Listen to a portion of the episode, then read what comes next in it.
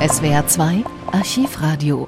Schon in den 1950er Jahren gab es Pläne für eine gemeinsame europäische Verteidigung. Frankreich, das heute zu den stärksten Befürwortern eines solchen Projekts gehört, war damals aber dagegen und ließ die Pläne scheitern. Dem französischen Parlament war die Militarisierung Deutschlands nicht geheuer. Das führte zu ziemlichen Verstimmungen und war ein Dämpfer für die deutsch-französische Annäherung. Der französische Europapolitiker Robert Schumann versucht mit einer Rede im Ludwigsburger Schloss die Wogen zu glätten. Schumann hatte zu dem Zeitpunkt kein politisches Amt inne, aber er war vorher immerhin schon französischer Ministerpräsident und Außenminister und hatte in diesen Ämtern viele deutsch-französische bzw. eben europäische Gemeinschaftsprojekte forciert. Anders als viele seiner Landsleute hatte er keine Befürchtungen, dass Deutschland im Europäischen Verbund zu mächtig werden würde. Er war ein ausdrücklicher Befürworter einer Europaarmee, vor allem aus Sorge vor den Entwicklungen in der Sowjetunion. Schumann plädiert in dieser Rede am 5. Januar 1955 auch für das Ziel einer Wiedervereinigung Deutschlands. Meine Herren Präsidenten, meine Damen und Herren, ich habe dieser Tage das Gedächtnis gefeiert mit meinen Freunden einer 35-jährigen parlamentärischen Tätigkeit. Und ich muss sagen, kein schöneres Geschenk könnte ich mir denken für diese Gedächtnisfeier als eine solche Zuhörerschaft. Ich habe noch nie solche Worte gehört, die mir so zu Herzen gegangen sind. Und was ich auch meinerseits betonen möchte, bevor ich mein Thema anschneide, ist, dass wir diese Sicherheit haben, im Ziel einig zu sein. Alles andere sind Varianten, die unausweichlich selbst in den Parteien entstehen und wir haben in den letzten Wochen das zur Genüge erlebt in unseren französischen Parteien. Es ist erlaubt, dass man verschiedener Auffassung sein kann über die Methoden, über die Wege, die man einzuschlagen hat. Und wenn ich heute Abend, ich möchte sagen, mit Absicht und auch mit einer gewissen Ruhe ein sehr heikles Thema anschneide. Wenn ich Ihnen heute Abend von einer Frage spreche, die Ihnen äußerst zu Herzen geht und wenn ich Ihnen darüber offen meine Auffassung, eine französische Meinung vortrage, dann tue ich es in dem Vertrauen, dass ich bei Ihnen wesentlich, wenigstens die äh, Überzeugung zurücklasse, dass Sie es mit jemandem zu tun haben, der nur eines sucht. Das ist die Einigkeit, das Verständnis und die Freundschaft. Wenn Sie dieses Geschenk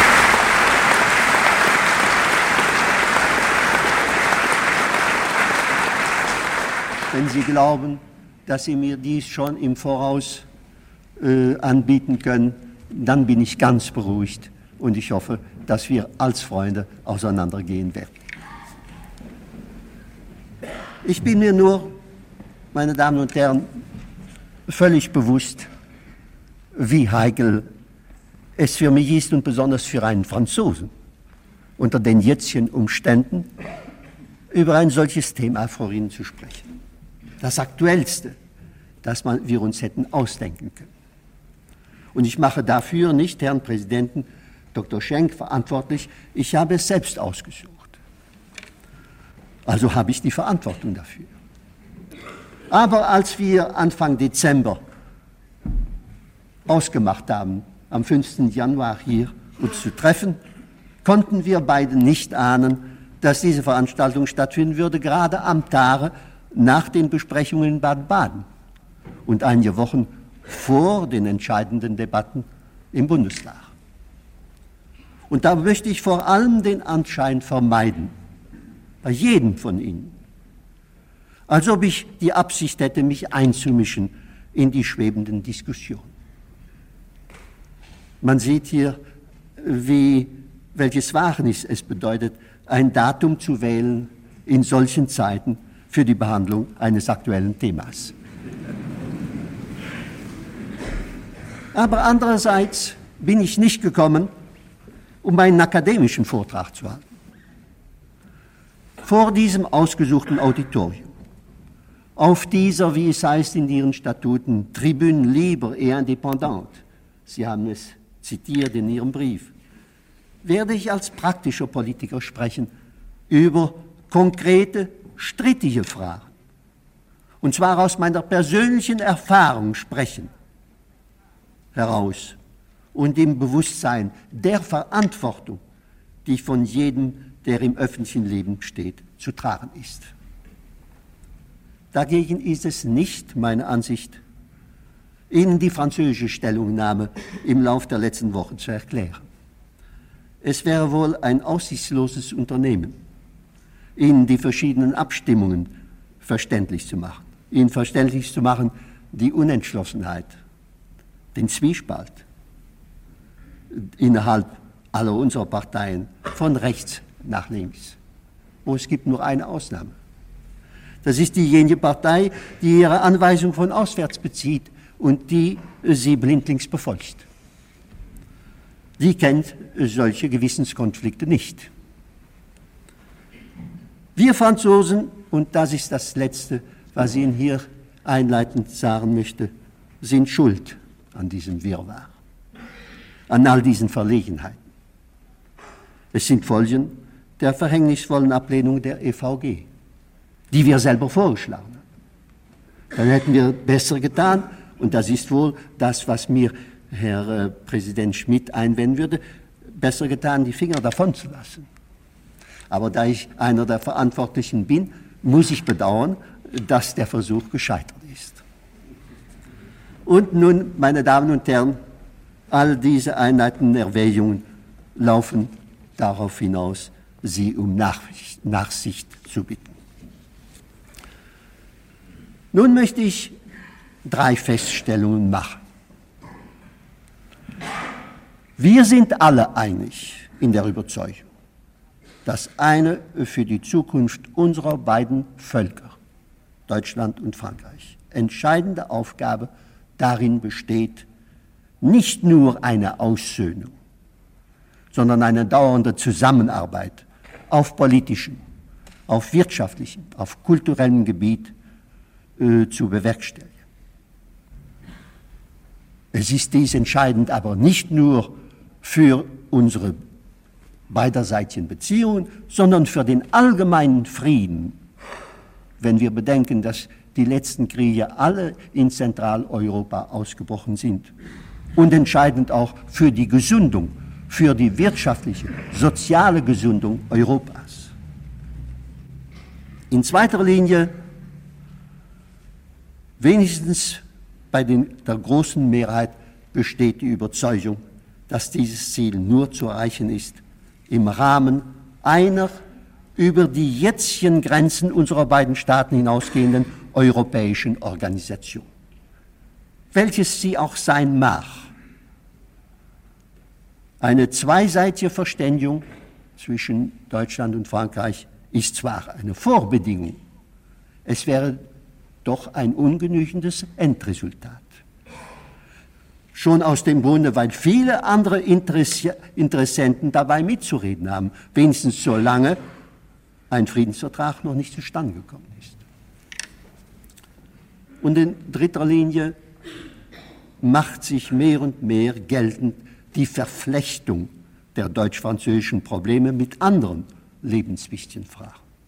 Und im Vordergrunde, und das soll eines der Themata sein, die ich hier behandle, im Vordergrunde steht die Wiedervereinigung Deutschlands.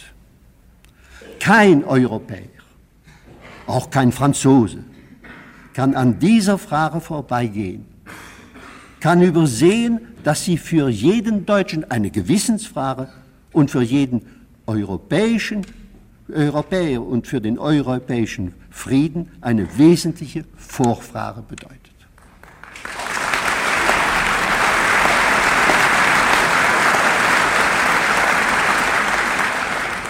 Nicht das Ob, nur das Wie und das Wann ist diskutabel.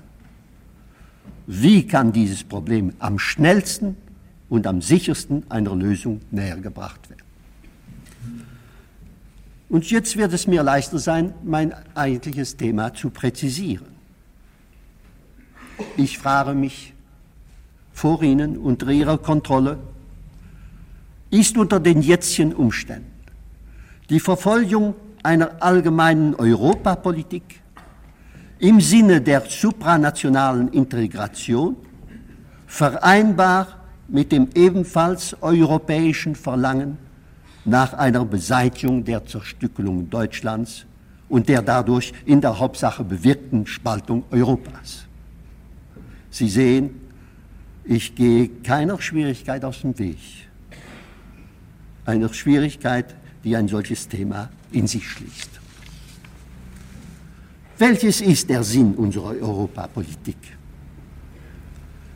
Sie bedeutet gemeinsamen Aufbau. Sie besteht nicht lediglich, und das ist ein Irrtum, der oft speziell in Frankreich begangen wird, sie besteht nicht lediglich darin, Streitfälle zu verhindern oder Streitfälle zu schlichten oder eine Sicherheit zu schaffen gegen jemanden. Sie haben es vorhin betont, Herr Professor, Herr Präsident. Sie hat auch keinen, an sich keinen Ausgleich zu suchen, das ist meine Auffassung, zwischen zwei entgegengesetzten Mächtegruppen, Ost und West. Dies ist ein Problem für sich, allerdings dringend und lebenswichtig, wie es vorhin gesagt habe. Mögen wir es wollen oder nicht, es gibt für die europäischen Staaten eine Reihe paralleler Probleme, die gleichzeitig in Angriff genommen werden müssen. Europa kann nicht immer abwarten, bis wir mit den Russen einig sind. Wo wäre jetzt Westdeutschland, wenn wir 1948, 1949 alles in Schwebe gelassen hätten, weil wir mit den Russen nicht fertig werden konnten? Und wenn wir, wir hätten immer wieder versuchen müssen, wie Russland das von uns verlangt hat, das Potsdamer Abkommen als Ausgangspunkt für gemeinsame Abmachung beizubehalten. Wir müssen unsere eigenen Wege gehen. Und wir haben schließlich ohne Russland gehandelt und mussten es tun, im Einvernehmen äh, übrigens mit allen nicht kommunistischen Parteien, auch in Westdeutschland. Und da mache ich sofort eine Einschränkung. Es darf keine unserer Initiativen in der Zukunft den Weg verbauen, der zu einer allseitigen Verständigung führen kann und soll.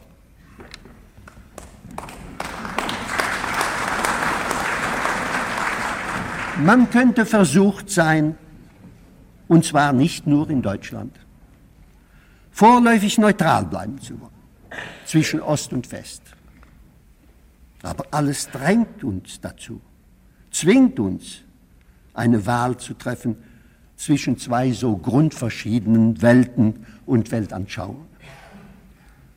Es handelt sich natürlich hierbei nicht darum, sich gefühlsmäßig als pro-amerikanisch oder als pro-russisch zu erklären oder als antikommunistisch. Aber jedes europäische Land, jede europäische Gemeinschaft muss sich positiv entscheiden nach dem, was wir als Gemeinschaftsgut unter unseren Nationen anerkennen, insbesondere entsprechend unserer Auffassung menschlicher Freiheit und Würde. Eine solche Option lässt sich nicht umgehen, auch jetzt nicht. Es lässt sich nicht aufschieben. Sie erfolgt übrigens tagtäglich durch jeden von uns. Es ist unumgänglich notwendig, dass wir speziell in Deutschland wie in Frankreich diesen europäischen Gemeinschaftscharakter betonen und verstärken. Denn ein solcher Aufbau Europas auf politischem und wirtschaftlichem Gebiet ist dringender denn je. Zuerst mal im Interesse des Friedens, das heißt der Entspannung unter allen europäischen Nationen, insbesondere der bisher feindlich gewesenen. Im Interesse ihrer kulturellen und geistigen Annäherung durch Schaffung eines europäischen Geistes und schließlich auch zur Stärkung der europäischen Wirtschaft durch gemeinsame Sanierung der Produktion und des Güteraustausches. Nun hören wir die Einwendung. Wird durch eine Einigung Westeuropas die Kluft nicht weiter vertieft zwischen West und Ost? Wird nicht die Aussicht auf eine Beseitigung des eisernen Vorhanges das Los der Menschen jenseits dieser willkürlichen Sperre verschlimmert? Meine Damen und Herren, es wäre von uns allen nicht zu verantworten, wenn wir uns diese Frage, diese Gewissensfrage nicht ständig stellen würden, wenn nicht schon äh, unzählige Male in der Vergangenheit gestellt worden wäre. Und da möchte ich eine geschichtliche Feststellung machen. Die Spaltung zwischen Ost und West ist nicht durch den Westen verschuldet. 1944, 1945 hat man leider Russland zu viel Vertrauen bewiesen, als die Alliierten die Sowjetarmeen bis ins Herz Europas vordringen ließen. Und in der Folge haben elf Viererkonferenzen von 1945 bis 1947 Schiffbruch erlitten infolge der ideologischen Expansionsansprüche der kommunistischen Welt. Wir haben zuerst mal Potsdam gehabt. Für Potsdam, wo Frankreich nicht zugegen war, im Juli 1945. Potsdam war gedacht als ein Vier-Mächte-Kondominium mit Russland, aufgebaut auf dem russischen Vetorecht. Dann kam der Versuch, jahrelanger Versuch Russlands, sich in Westdeutschland, das heißt in den drei Westzonen, Zugang zu verschaffen, durch die effektive Ausübung dieses Mitbestimmungsrechts. Während die Westmächte in der Ostzone radikal ausgeschaltet waren. Und diese Politik kennzeichnet sich durch eine Reihe von Forderungen und Verwirklichungen, die ich Ihnen hier ins Gedächtnis zurückrufen muss. Die Oder-Neiße-Linie, die Frankreich, werde ich vorhin nachher sagen, nie anerkannt hat, auch heute noch nicht. Weiter die Festsetzung Russlands in Österreich und an der Donau. Und schließlich das Projekt der Internationalisierung der Ruhr. Zum Glück hat Frankreich damals rechtzeitig erkannt, welches die Absichten und die Hintergedanken Russlands gewesen sind. Und als diese maßlosen Ansprüche zurückgewiesen wurden, Ende 1947, dann ging Russland dazu über, den Ostblock zu schaffen.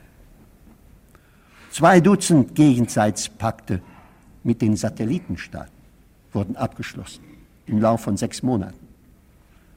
Es erfolgte, wenn ich so sagen darf, einen, einen Ausdruck, der heute entwertet ist, gebrauchen darf.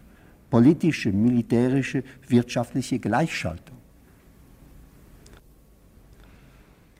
Und das, meine Damen und Herren, zwei Jahre vor dem Atlantikpakt, der abgeschlossen wurde 1949, vor der Schaffung der Deutschen Bundesrepublik. Also bevor irgendeine Provokation oder was man so hätte bezeichnen können, erfolgt war. Und dann schließlich parallel zu all dem die Politik der Einmischung in die internen Angelegenheiten der westeuropäischen Staaten. Form Bürgerkrieg in Griechenland, anderswo versucht, Aufstände in Europa, außerhalb Europas. Es kam zum Bruch. Ende 1947. Und, dazu, und dann gingen die Weststaaten dazu über, Deutschland, Westdeutschland, ein eine äh, politische Selbstständigkeit etappenweise zu gewähren. Das Bonner Grundgesetz, Abbau des Besatzungsstatutes, nach und nach innere, sodann äußere Souveränität Westdeutschlands. Was abgeschlossen werden soll jetzt durch das Londoner Abkommen und das im Wesentlichen identisch ist mit dem Bonner Abkommen von 1952. Mit Recht haben wir uns damals nicht durch den Protest Russlands abhalten lassen von dieser Schaffung eines deutschen demokratischen Staates. Übrigens war die Folge unserer Initiative 1950 die Wiederaufnahme der Verhandlungen der, mit Russland, die seit 1947 abgebrochen waren. Wir haben nämlich von 1950 bis 1952 einen unaufhaltsamen Notenwechsel gehabt, ein Dutzend diplomatische Noten über all diese Fragen. Bis zur Berliner Konferenz 1954. Das waren alles fruchtlose Versuche einer Annäherung. Soll nunmehr heute diese Politik der Expansion, der ideologischen Machterweiterung seitens Russlands aufgegeben sein? Ich will es nicht absolut bestreiten. Soll sie Platz gemacht haben für eine friedliche, uneigennützige Koexistenz, insbesondere für die Schaffung eines freien und geeinten Deutschland. Ich will es hoffen. Aber ich möchte sagen, die Botschaft höre ich, doch mir fehlt der Glaube. Nun möchte ich aber hierbei kein Missverständnis aufkommen lassen. Es ist für mich selbstverständlich, dass wir jederzeit bereit sein müssen, zu jeder Aussprache, zu jedem Versuch einer Verständigung. Aber wir können nicht, das ist hier meine besondere Auffassung, dies tun unter der Vorbedingung einer Preisgabe oder einer Zurückstellung der europäischen Verständigung und Gesundung. Und da möchte ich Ihnen auch noch eine historische Reminiszenz äh, vorbringen. Wir haben 1949 den Atlantikpakt unterschrieben am 4. April. Damals war der schwere Konflikt bezüglich Berlins, Berliner Blockade. Sechs Wochen nach der Unterzeichnung des Atlantikpaktes hat Russland akzeptiert, in Paris eine Konferenz, äh, an der Konferenz teilzunehmen die hat stattgefunden und die hat zu dem positiven Resultat geführt, dass die Berliner Blockade, der Berliner Konflikt aufgehört hat.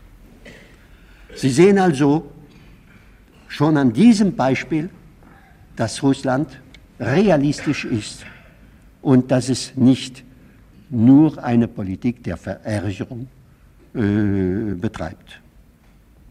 Der Atlantikpakt, der ja in dem Moment offensichtlich gedacht war für, als eine Sicherung gegen eine Bedrohung, die aus dem Osten kommen könnte, hat Russland nicht dazu geführt, die Verhandlungen abzubrechen. Im Gegenteil, die abgebrochenen Verhandlungen sind wieder aufgenommen. Und welche Schlussfolgerungen, meine Damen und Herren, glaube ich, ziehen zu können aus diesen bereits erlebten Erfahrungen? Russland widersetzt sich grundsätzlich jedem Versuch, die europäischen Verhältnisse anders zu ordnen als unter seiner Kontrolle und nach seiner Auffassung. Es hat den Marshallplan bekämpft. Es hat die harmlose Montanunion abgelehnt. Die Mitwirkung bei Spezialorganisationen verweigert, die abhängen von den Vereinigten Nationen wie zum Beispiel zur Lösung des Flüchtlingsproblems, Auswandererfragen und so weiter. Diese Haltung Russlands erklärt sich meines Erachtens aus einer grundsätzlich verschiedenen Einstellung. In allem beansprucht Russland ein Vetorecht. Das heißt, was Deutschland angeht, eine Rückkehr nach Potsdam. Nun aber bedeutet unsere Neu-Europa-Politik gerade das Gegenteil. Die Schaffung einer überstaatlichen Instanz, die nach dem Mehrheitsprinzip entscheidet, also ein Veto äh, ausschließt. Unsere Europapolitik ist unvereinbar mit einer Politik der Abschließung, der totalitären Autarkie. Sie bezweckt letzten Endes, wenn auch nicht sofort, doch in Etappen, Freihandel und Freizügigkeit. Das halten die Russen für unvereinbar mit ihrer Auffassung. Russland will kein starkes, unabhängiges Europa. Das Europa, das wir wollen, soll unabhängig sein, nicht nur nach Osten, sondern auch nach Westen. Wir wollen, dass Europa selbst über seine europäischen Angelegenheiten bestimmen kann. Es will ein Europa unter russischer Führung.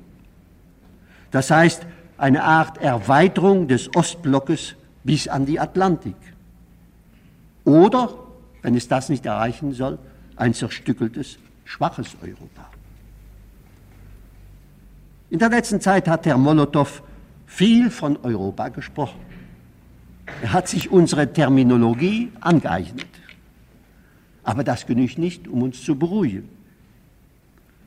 Und wenn er spricht von der Schaffung eines europäischen Sicherheitssystems für 32 Staaten, ist das etwas, was man unter Umständen bewirken kann. Ich werde es nach Ihnen sagen, aber es ist grundverschieden äh, von unserem Prinzip der europäischen Gemeinschaft. Es bleibt weit hinter unserem Ziel zurück. Wir dürfen uns also nicht täuschen lassen. Ein solches System wäre grundverschieden von einer europäischen Gemeinschaft nach westlichem Muster. Wie wäre übrigens eine solche Gemeinschaft möglich zwischen zwei so grundverschiedenen Welten mit so entgegengesetzten Zielen, Auffassungen, Methoden? Das sind die Schlüsse, die ich aus den vorher kurz resümierten Erfahrungen ziehe. Welche sind dann die Konsequenzen einer solchen Gesamthaltung? Wie wirkt sie sich im Einzelnen aus bezüglich konkreter Probleme? Nehmen wir zuerst die europäischen Wirtschaftsfragen. Russland braucht Verbrauchsgüter in Masse für sich für die Staaten, äh, die mit ihm in Einklang stehen, einschließlich neuerdings auch Chinas. Dagegen kann es seltene Rohstoffe liefern. Daher wünscht Russland eine Entwicklung des Güteraustausches. Aber auf russischer Seite besteht Staatsmonopol. Also keine Möglichkeit eines freien Marktes, einer Produktionsgemeinschaft, wie wir versucht haben, äh, sie zu schaffen, auf dem Gebiet von Kohle und Stahl. Wir können also mit Russland und wir müssen zweiseitige Handelsverträge abschließen, nach altem Muster. Aber wir können keine Wirtschaftsgemeinschaft mit Russland unter den jetzigen Umständen haben. Kulturelle Beziehungen. In Russland sind sie staatlich kontrolliert durch die Partei ohne Freiheit, ohne Freizügigkeit. Man kann sich denken, dass ein neues Regime eine Lockerung der polizeilichen Vorschriften äh, erlaubt, eine Erleichterung der Teilnahme am Kongressen, auch Gemeinschaftsreisen unter amtlicher Betreuung. Dies alles ist möglich, wünschenswert, annehmenswert, aber keine freie Begegnung, Aussprachen, Besichtigungen, kein freier Austausch wäre in so weitem Maße zwischen und zu unserem Glücke zwischen Deutschland und Frankreich organisiert Keine freie Forschung, freie Meinungsbildung, was für uns die Quintessenz jeder wirklichen Kultur ist. Und in politischer Hinsicht. Ja, es wäre denkbar, dass Russland sich dazu entscheiden würde, wie es einmal es versucht hatte 1935 Laval gegenüber zu verzichten auf Einmischung in interne Angelegenheiten, durch Auflösung des Kominform zum Beispiel, durch Unterlassung von Anweisungen an die kommunistischen Filialparteien. Aber weiter kann es nicht gehen. Es kann nicht die Schaffung gemeinsamer Organe, politischer Organe mit eigenen Aufgaben und eigenen Befugnissen zugestehen. Das wäre unvereinbar mit äh, seinem politischen Regime. Und schließlich militärisch. Möglich und erstrebenswert wäre ein Nichtangriffspakt. Wären Rüstungsbeschränkungen von beiden Seiten akzeptiert. Aber das ist, stellt wieder das Problem der Kontrolle. In welchem Maße wird Russland eine wirksame Kontrolle in eigenen Lande zugestehen können und sie praktisch durchführen lassen? Und eine allgemeine Abrüstung, für die manche meiner Landsleute sich so sehr einsetzen, unbeträcht, als eine äh, noch sehr entfernte, aber doch erstrebenswerte äh, Lösung als Krönung einer noch nicht begonnenen Entwicklung, diese allgemeine Abrüstung, gegen die Russland bisher mit einem unglaublichen Formalismus gestemmt hat. Diese Vorläufig ist noch ein Gegenstand für akademische Erörterungen und äh, Verfahrensspitzfindigkeit. Es ist also undenkbar, dass wir mit Russland in den jetzigen Umständen zum Beispiel ins Auge fassen könnten die Schaffung eines einheitlichen Oberkommandos, einer gemeinsamen Strategie oder irgendeiner Integration, wie das zum Teil im Atlantikpakt vorgesehen ist, wie wir es versuchen auf europäischer Basis. Sie sehen also, meine Damen und Herren, wenn man diese summarische Analyse anstellt, kommt man dazu, dass man alles zurückführt auf ein äh, Minimum, das wirklich den tatsächlichen Verhältnissen entspricht. In all diesen Fragen können und müssen wir eine Entspannung äh, anstreben, eine Normalisierung der Beziehungen mit Russland. Aber wir können keine Gemeinschaft erhoffen. Wir können finden eine friedliche Koexistenz, ein ungestörtes Nebeneinander, kein Miteinander, keine gemeinsame Zielsetzung, kein Zusammenarbeiten. Alles andere ist meines Erachtens Utopie, solange die Verhältnisse in Russland sich nicht grundlegend geändert haben. Und wenn wir jetzt zu der deutschen Frage kommen, zu den deutschen Problemen, dann finden wir den Kontrast noch viel greifbarer. Für uns Europäer gilt Folgendes. Wir wollen bei allen Völkern, bei allen europäischen Völkern, eine Zurückstellung der nationalistischen Engherzigkeit jeglichen Anspruches auf Vormacht und Vorrang. Gleiche Rechte und Pflichten für jeden. Gleiche Garantien für alle und durch alle. Keinerlei Diskriminierung. Keine Scheidung nach Sichern und Besichten. Und wie ich es vorhin gesagt habe, nicht nur Aussöhnung, sondern Zusammenarbeit.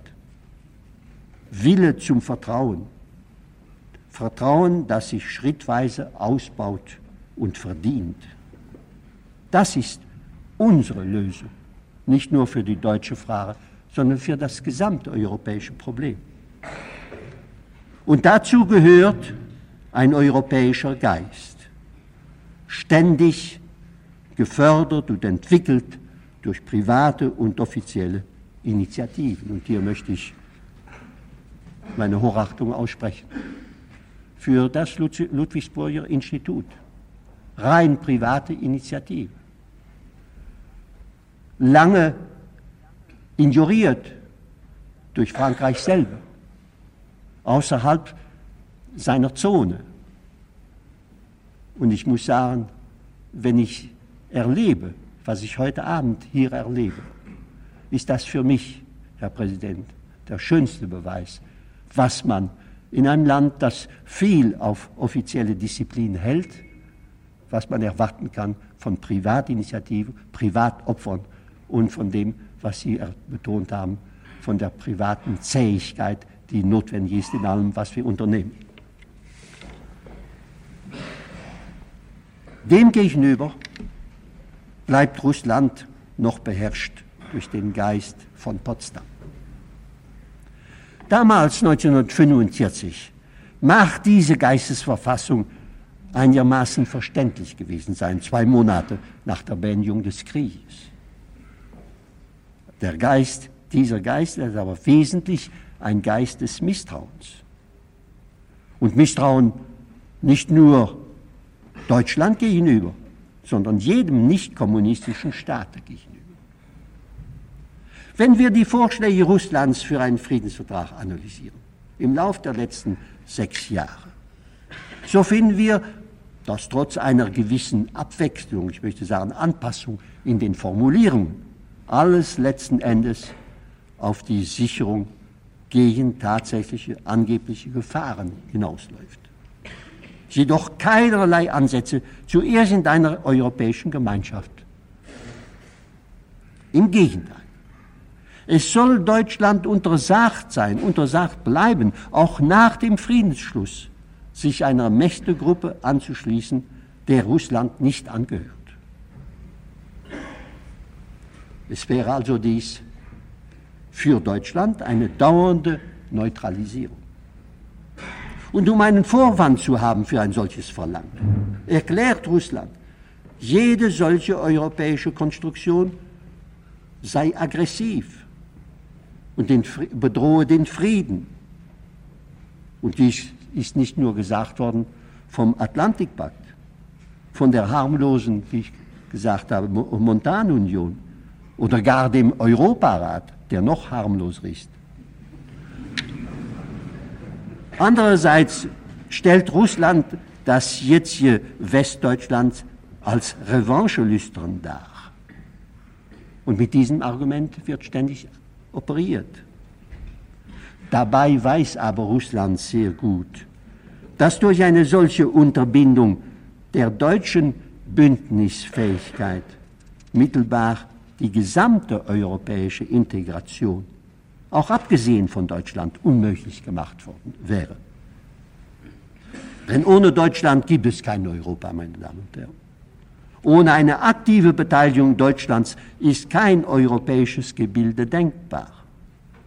Schon wegen seiner geografischen Lage im Zentrum Europas, aber auch aus politischen und ethnischen Erwägungen, die hier wohl keiner Erläuterung bedürfen. Aber gehen wir noch einen Schritt weiter. Die Neutralisierung Deutschlands bedeutet nicht nur die Nichtbeteiligung Deutschlands an solchen Organisationen, sondern auch den Absuch aller alliierten Truppen aus den deutschen Gebieten. Praktisch heißt das eine Entfernung der englischen und amerikanischen Truppenteile aus dem ganzen europäischen Festland während die gesamte sowjetische Streitmacht hinter der Oder-Neiße-Linie Stellung behalten könnte. Mit anderen Worten, nicht nur Deutschland, sondern der westeuropäische Kontinent wäre faktisch neutralisiert. Und da ich von der Oder-Neiße-Linie gesprochen habe, möchte ich eine Parenthese machen. Die, Absicht, äh, die Abmachung diesbezüglich erfolgt sind in Potsdam zwischen Russland einerseits und den angelsächsischen Verbündeten andererseits wurden getroffen in Abwesenheit Frankreichs. Frankreich hat sich diese Vereinbarung nie zu eichen gemacht. Im Gegenteil, es hat ausdrücklich seine endgültige Stellungnahme für den Friedensvertrag vorbehalten, wie übrigens bezüglich aller Grenzfragen. Wenn es auch vorläufig die tatsächlich geschaffene Lage hingenommen hat. Und nun, was die Besatzungszone angeht, die Ostzone. Betrachtet Russland die deutsche Ostzone auch nach der Schaffung einer Satellitenregierung und eines Scheinparlamentes als eine Art Faustpfand oder als ein Mittel, um seine besonderen Kriegsziele zu erzwingen. Und soweit kommen wir zum Schluss dazu, des Nähern die Frage der Wiedervereinigung Deutschlands. Das heißt, der, der vier Besatzungszonen zu untersuchen, unter dem Gesichtspunkt unserer europäischen Politik. Wir Europäer haben von Anfang an, das heißt seit 1951, freie Wahlen als einzigen Weg der Wiedervereinigung bezeichnet. Natürlich sind wir der Meinung, dass mit den bestehenden Einrichtungen, Verträgen nicht ohne weiteres aufgeräumt werden kann, dass nicht ipso facto tabula rasa ist. Sie müssen Gegenstand einer neuen Verhandlung sein, um den neuen Verhältnissen angepasst zu werden. Weit schwieriger wird dies übrigens sein in der Ostzone, wegen der Sowjetisierung.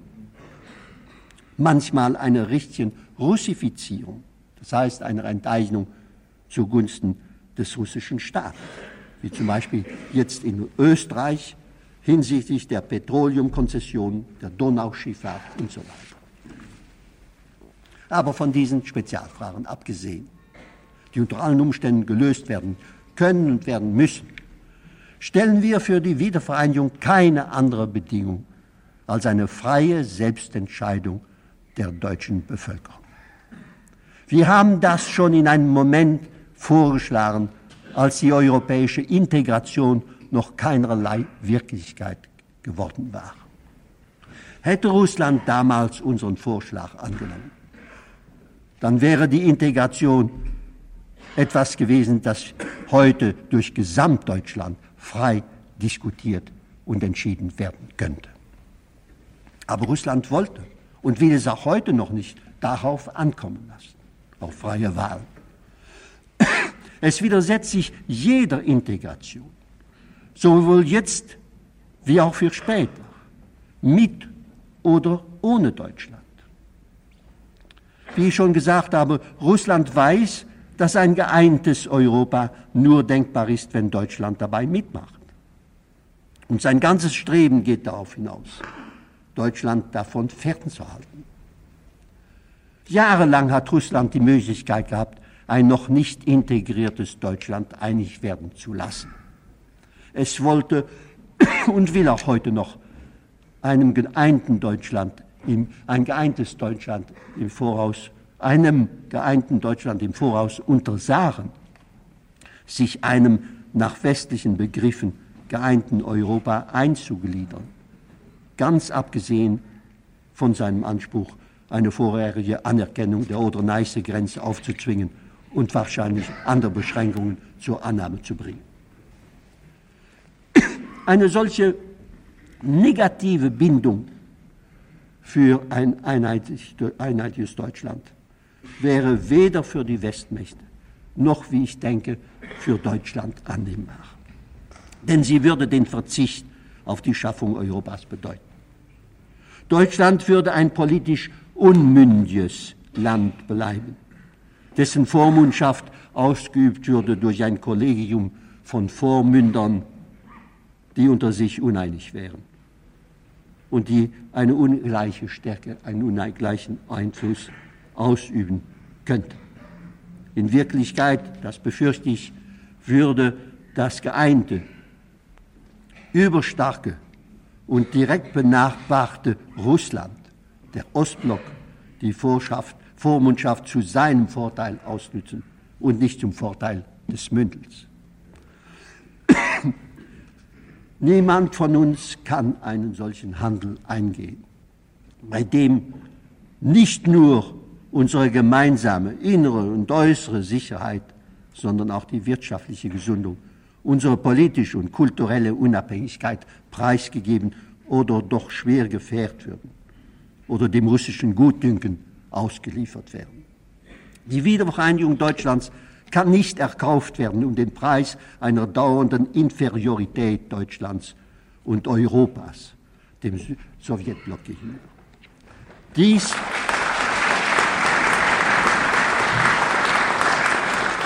Dies hieße unsere ganze Zukunft für ein Linsenmus verkaufen. Russland muss dies schließlich erkennen. Und es ist unsere Sache, ihm diesen unseren Willen, dieses Non-Possumus klarzumachen. Nur so können wir hoffen, die Verhandlungen auf einer anderen Grundlage aufzunehmen. Denn auch Russland braucht Frieden. Auch Russland hat Anspruch auf Sicherheit. Wir sind gewillt und imstande, Russland beides offen und ehrlich zuzugestehen und zu garantieren, ohne dass die Freiheit Deutschlands und Europas aufs Spiel gesetzt wird. Wir lassen uns nicht hineinzwängen in ein solches Dilemma, als ob keine andere Wahl uns bleiben würde, entweder ein starkes Europa mit einem zerstückelten Deutschland oder ein schwaches Europa mit einem geeinten, aber isolierten, daher praktisch Russland ausgelieferten Deutschland. Wir wollen die Befriedung ganz Europas, ohne irgendjemanden auszuschließen und darüber hinaus der ganzen Welt, aber ohne Preisgabe unserer elementarsten Sicherheit. Andererseits kommt es Russland nicht darauf an, momentan beschwichtigt zu werden durch eine vorläufige Zurückstellung unserer europäischen Pläne. Das würde ihm nicht genügen. Solange es die Aussicht hat, eine dauernde, definitive Desintegration Europas erzwingen zu können, wird es hierauf bestehen. Wenn wir umgekehrt die Integration Europas mit Einschluss Westeuropas schaffen, das heißt wenigstens vorläufig zur Tatsache machen, welches wäre dann die Lehre? Europa würde erstarken, nicht zur Bedrohung anderer, sondern zur eigenen Beruhigung und zu einer friedlichen Entfaltung. Den Russen aber gegenüber würden wir Folgendes sagen. Wir befolgen euer Beispiel, indem wir einen Ostblock, den ihr schon 47 geschaffen habt, eine freie Gemeinschaft freier demokratischer Staaten gegenüberstellen. Wir sind bereit, unverzüglich über die künftigen Beziehungen zwischen Ost und West zu verhandeln, sofort alle tatsächlichen, tatsächlichen Sicherheiten zu gewähren zu einer friedlichen Koexistenz, zu verhandeln auch über die allgemeine Abrüstung, den Ausbau eines allgemeinen Friedenssystems. Wir sind zudem bereit und wir verpflichten uns, unser eigenes europäisches atlantisches System jederzeit zu revidieren und abzubauen, entsprechend den Fortschritten, die wir bei unseren Verhandlungen erzielen. Ich bin überzeugt, dass wir jederzeit mit gutem Gewissen, Sie mit Ihrem deutschen Gewissen, wir alle mit unserem europäischen Gewissen diese Verantwortung übernehmen können. Denn es ist eine Verantwortung. Es ist keine wachhalsige Wette, keine abenteuerliche Spekulation, wenn ich dies vorhin sage, sondern nach all den von uns gemachten Erfahrungen der einzige gangbare Weg zu einer Lösung. Das Schlimmere wäre, das Schlimmste wäre, den jetzigen Zustand fortdauern zu lassen. Das heißt den Zustand der Unsicherheit und der lähmenden Ungewissheit Ungewissheit für jedermann. Und jetzt komme ich zum Schluss. Sie sehen, meine Damen und Herren, wie sehr all diese Fragen vielseitig und verwickelt sind. Europa aufbauen heißt nationale Belange in Frage stellen. Europa ist ein Ausgleich, zu dem jeder seinen Teil Opfer beizutragen hat. Und die erwarteten Vorteile einer solchen europäischen Gemeinschaft sind nicht für jedermann sofort offenkundig. Es kommen Rückschläge und Zweifel, Stockungen und Störungen. Insbesondere wenn der Nationalismus, der Feind par Definition jeder supranationalen Ordnung mobil macht und die Leidenschaft zu entfachen sucht. Wir haben keine Zeit zu verlieren. Gewiss wird Europa nicht an einem Tag gebaut, aber wir leben in der Ära einer rasenden Geschwindigkeit. Die früheren Zeitmaßstäbe gelten nicht mehr, auch nicht mehr für die erforderliche Bedenkfrist. Für den Abschluss der Triple Allianz und der Entente Cordiale hat man mehr Jahre gebraucht, als wir Monate gebraucht haben für die Westeuropäische Union. Und ich kann auch dasselbe sagen von der EVG. Wenn, da sie nunmehr gestorben ist, darf ich das wohl sagen, Herr Präsident, äh, wenn wir 1952 oder spätestens 1953 hätten handeln können, wäre uns äh, der, das negative Resultat von 1954 erspart geblieben.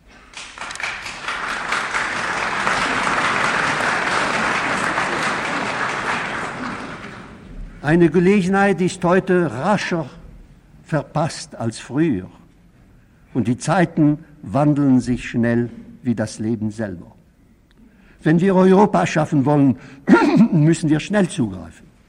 Sonst verfallen wir wieder den alten Irrsalen. Der Nationalismus ist noch ein unbewusster, aber doch lebendig gebliebener Instinkt. Europa dagegen ist eine Forderung der Vernunft. Deshalb müssen wir die Psychologie zur Hilfe nehmen. Europa muss auch gefühlsmäßig erfacht, erfasst und erlebt werden. Dies nennen wir den europäischen Geist, der Europa als ein Ideal begreift und dafür wirkt, sich dafür opfert, ohne sich entmutigen zu lassen. Und auch in Frankreich ist dem so, bei dem Volke mehr als im Parlament. Der Franzose ist empfänglich für große, großmütige Ideen, auch begeisterungsfähig. Das Durchhalten fällt ihm manchmal schwer. Für ihn gilt ganz besonders, dass Stillstand Rückschritt, Rückschritt bedeutet. Deshalb müssen, und das sage ich für alle Europäer, deshalb müssen Mittel gefunden werden, um den jetzigen Totenpunkt endgültig zu überwinden. Dies können wir nur gemeinsam tun. Dies kann nur geschehen durch den Ausbau, durch die weitere Entwicklung der Londoner und Pariser Verträge. Sie sind augenblicklich eine gegebene Tatsache oder sie werden es. Sie sind ein Ausgangspunkt für weitere Stadien europäischer Integration.